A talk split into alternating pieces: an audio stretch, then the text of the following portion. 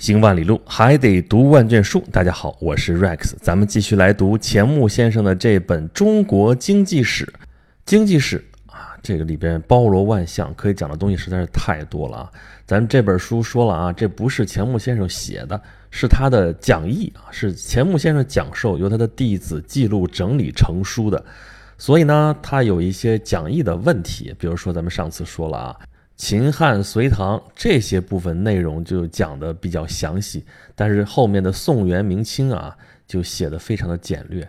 但是饶是如此啊，这里边提到的讲到的问题还是非常非常多啊。你知道经济里边包括什么呢？国计民生，对吧？土地、财政、税收、货币、工业、农业、贸易啊，一大堆这些东西都是经济的范围之内。我说这玩意儿怎么讲呢？我看这个东西也是。你要想把这些问都讲清楚，咱们大家非听睡着了不可啊！所以咱们就发挥咱们这个研读的特色了啊！咱们找几个相对来说比较重要的问题，或者说比较有意思的问题，咱们来聊一聊。比方说今天咱们讲什么呢？就是说中国的这个传统社会啊，咱们一直说中国是农业社会，农业社会，但是啊，这个其实不太准确。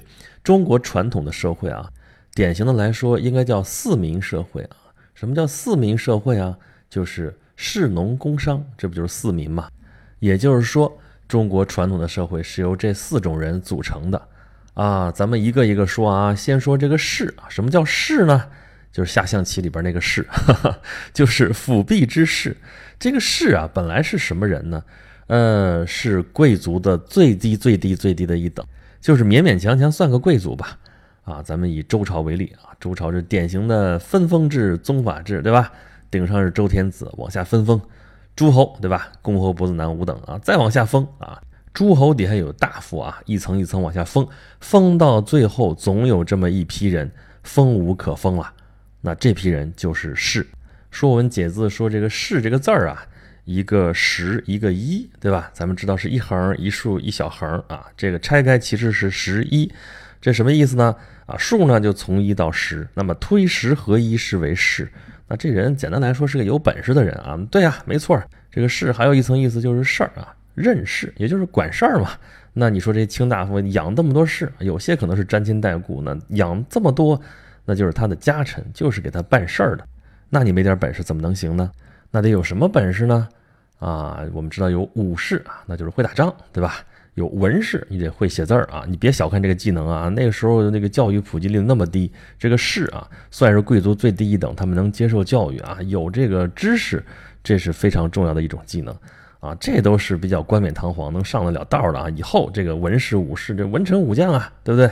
这算是两个系列啊，就跟咱们后来评职称一样啊，你这是教学系列啊，还是实验系列啊？好吧，你两个系列都不算，你就评不上教授啊！所以这个文武啊，这还算是有大本事的士。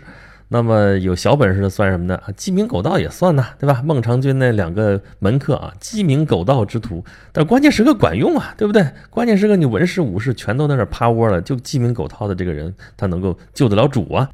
哎，从这小事儿你也能看出来，这个士啊，跟这个统治阶级是什么关系了？上边有帝王将相。底下有这些游士啊，这些士呢，因为是贵族最低等了，他还能接受教育，是有点本事的，但是呢，又不像那些贵族有封地啊，有家臣，有那么大产业，怎么办呢？只好出卖自己的聪明才智，这就是士。在战国的时候是最流行这种士的啊。这诸子百家，春秋战国啊，很多都是游士啊，因为反正自己没有产业嘛，没有封地，那到哪儿待不是待吗？啊，所谓学成文武艺，货卖帝王家，当然这是后世的话了啊，在那个时候其实也是啊，反正这个此处不留爷，自有留爷处，到能够用我这学说的地方，就说白了，找个能卖得出好价钱的地方，哎，这就是我要去的地方。那么春秋战国可以服务的对象比较多啊，那到后来大一统了之后，那没什么可说了，就是帝王家。那实际上这是一批什么人呢？你看咱们这不是讲经济史吗？这跟经济有什么关系呢？哎，你要说经济的话啊，这些人跟经济还有反关系。什么叫反日关系啊？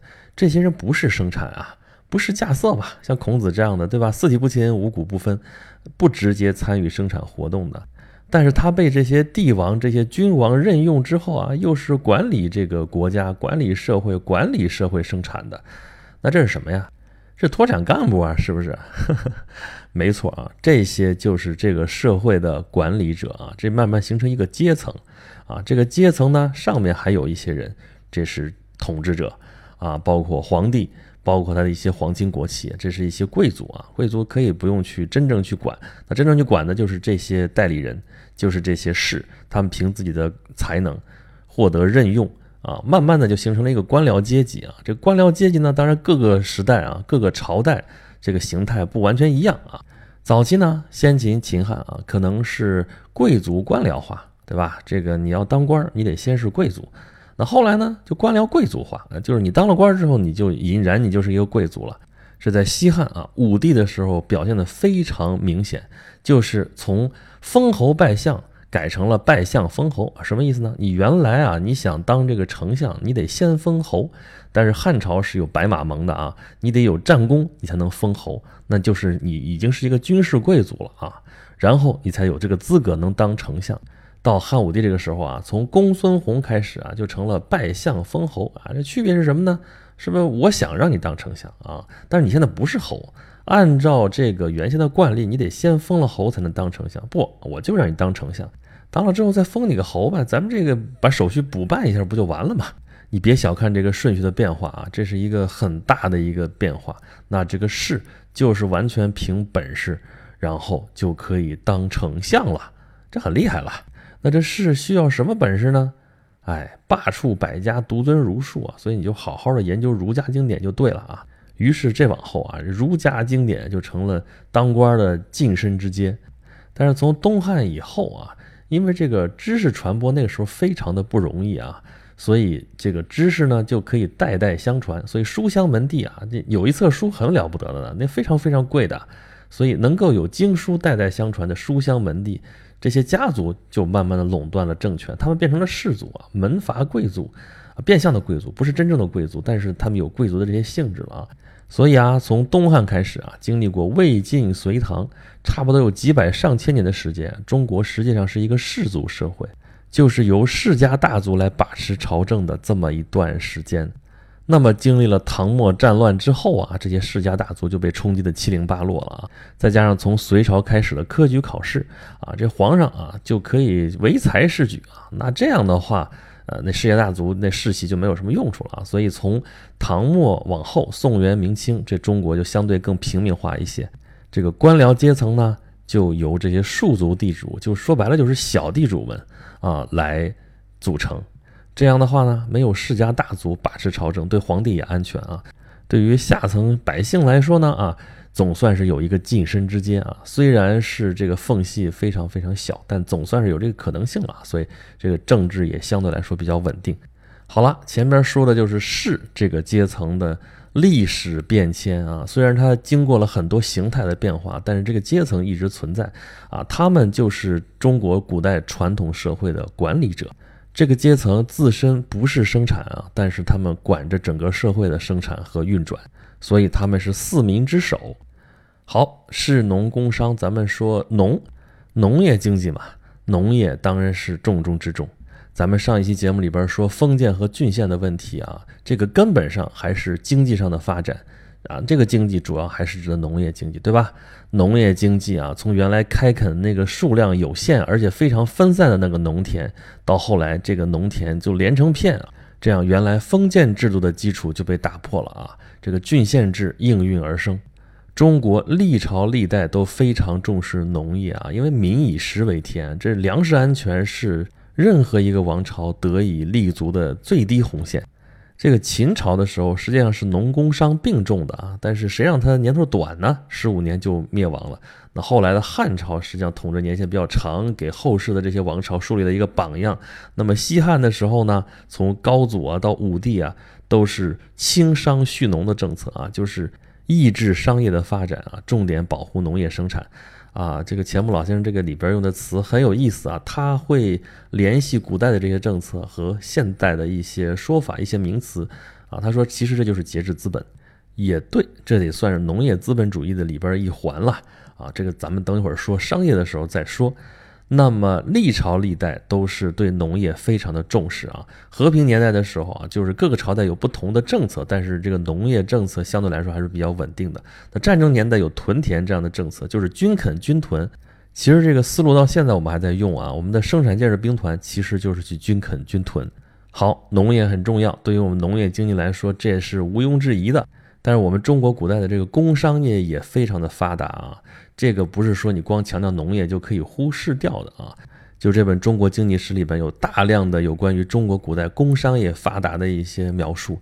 首先还是澄清一个概念，其实这概念在我们以前讲演讲录的时候讲过，就是工业啊，工业不是说工业革命之后才有的。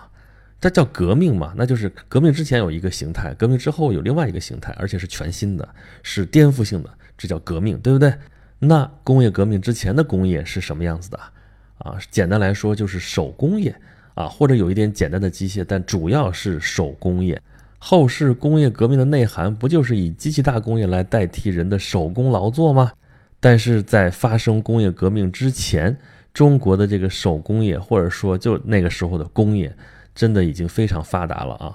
比如说，咱们刚才已经说了秦朝啊，别看只有短短十五年，但在这十五年当中，它是农工商并重的一种经济思想，而且在这些领域出现过很多大佬，比如说乌氏牧场啊，这个是在《寻秦记》里边大家听到过，对不对？《寻秦记》里边项少龙的崛起跟乌氏牧场的帮助啊，这是分不开的啊！这个呃不是小说随便瞎写的啊，这是有历史原型的啊！再比如说有个。非常著名的女性啊，寡妇清，因为他就叫清，也不知道他姓什么啊，就是巴蜀之地啊，在巴郡那个地方有一个寡妇，她叫清，她是干嘛的呢？她家有矿啊，咱们现在不老说说啊，你们家是有矿啊，你能怎么怎么怎么着？这位寡妇清真的是家里有矿啊，她就是一个采掘业的一个大佬，她采的是丹砂啊，丹砂经过加工之后能够提炼出来什么？就是水银。啊，之前还有人问说，你说秦始皇陵里边，按照史籍记载说里边用水银象征了日月星辰，象征了江河湖海，这水银那么多，从哪儿来的呢？哎，其中可能很重要的一个来源就是像寡妇清这样的矿业大佬。秦朝那个时候，什么冶铁啊、冶铜啊，然后制漆啊，还有造船啊，还有建筑业都很发达。而且书里边虽然篇幅很少啊，但是简单的也列出了很多的例证，都是书上的一些记载。啊，我们平常自己读史书的时候，啊，当然很多人也不读史书哈，但如果你读的话呢，你往往就说，哦，这是个故事啊，我这个人怎么发生了什么什么事儿？但是你从字里行间，你看那个记载的意思啊，就能反映出来很多那时候的社会生产的一些情况。比如说，我们在书上能看到说，秦始皇收天下兵器，聚之咸阳，削以为中具，高三丈，中小者皆千担也。削锋笛以为金人十二，各重二十四万斤。我的天哪！就是把天底下所有的这些铜器啊、这些兵器啊，什么全都收到咸阳来，然后把它们全部销毁，铸成钟，高三丈，小的都有千担重。金人十二，重二十四万斤，你就想吧，可见当时冶铜的技术已经非常的高了啊，规模也非常的大。这还是两千年前的事儿啊，那这两千年之内，这个工业发展也是非常非常的繁盛。啊，比如说汉朝的时候，你为什么要盐铁专营呢？就说明主盐和冶铁这是非常有利可图的行业。这属于什么？这不是工业领域的事情吗？具体的这个发展脉络，咱们就不细说了啊，因为时间有限。反正就是提醒大家一点啊，就中国古代的传统社会，并不是简单的农业社会啊，不是只有一些农民种地来供养这些贵族如何如何。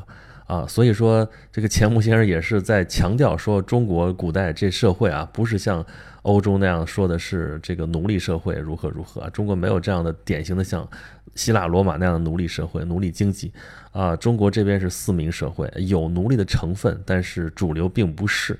那么啊，主要的这个产业呢，也不是只有农业，还有工业，工业也非常的发达，那就是了。那么有农业，有工业，农业和工业的制成品如果有了盈余。有了剩余产品之后啊，这就有了商业，啊，所以这里面也有考证过，说春秋之前可能这个商业并不是很发达，那么春秋战国之后啊，这个商人啊就非常的活跃啊，比如我们都知道这个富比陶朱这谁啊？范蠡对吧？后来他就是去做生意啊，做了三轮，就是三轮都能变成大商人，所以都很赚钱。啊，当然赚的可能不是钱啊，因为那时候叫货值，就是以物易物，他都能获得很高的财富。到了汉代，仍然有这样的大商人啊啊，汉代有所谓素封的千户侯，什么意思呢？就是官方并没有封这个人是千户侯，他是民间的一个人士，但是他拥有的财富相当于是一个千户侯这样的规模。他们怎么得来的财富啊？无非就是工农，纯种地可能不行啊，有一些经济作物啊，还有靠畜牧业发家啊，或者就是做一些工业制品。这些人有了财富啊，就可能在地方上成为一方势力、一方豪强啊，这对中央统治不利啊，所以到汉武帝的时候就要削弱他们的力量啊。比方说像秦朝那个时候一样啊，把他们都迁到关中地区来啊，便于就近监视，或者就是像告捆这样的，其实相当于就是收财产税。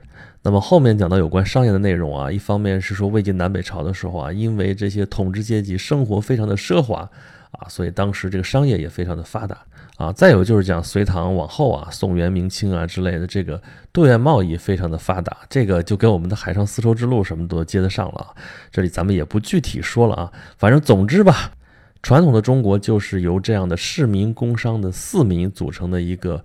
啊，复杂的社会共同体啊，因为这里边其实你中有我，我中有你。刚才说那大商人好多都是务农啊，但是他们就成了规模，这就成了大商人啊。经商啊，他卖的可能就是工业品。而隋唐以后啊，大部分良家子啊都可以参加这个科举考试啊。所谓朝为田舍郎，暮登天子堂啊，这事情不是不可能发生的。这样就从工农的这样的一个属性变到了士啊，就成了国家的管理者。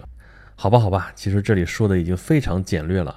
你要具体去看钱穆先生这本书呢，里边恨不得每一句话背后都有很多可以拓展的东西啊。但他呢，这个书里边就只写到了那一个点啊，点到即止啊。可能还是因为这是一本讲课的讲义整理吧，啊，因为这个就跟他之前写的那个国史大纲有点像啊。国史大纲那就是个历史课本嘛，那个就是以纲下边是目，下边再有条，然后具体内容写进去。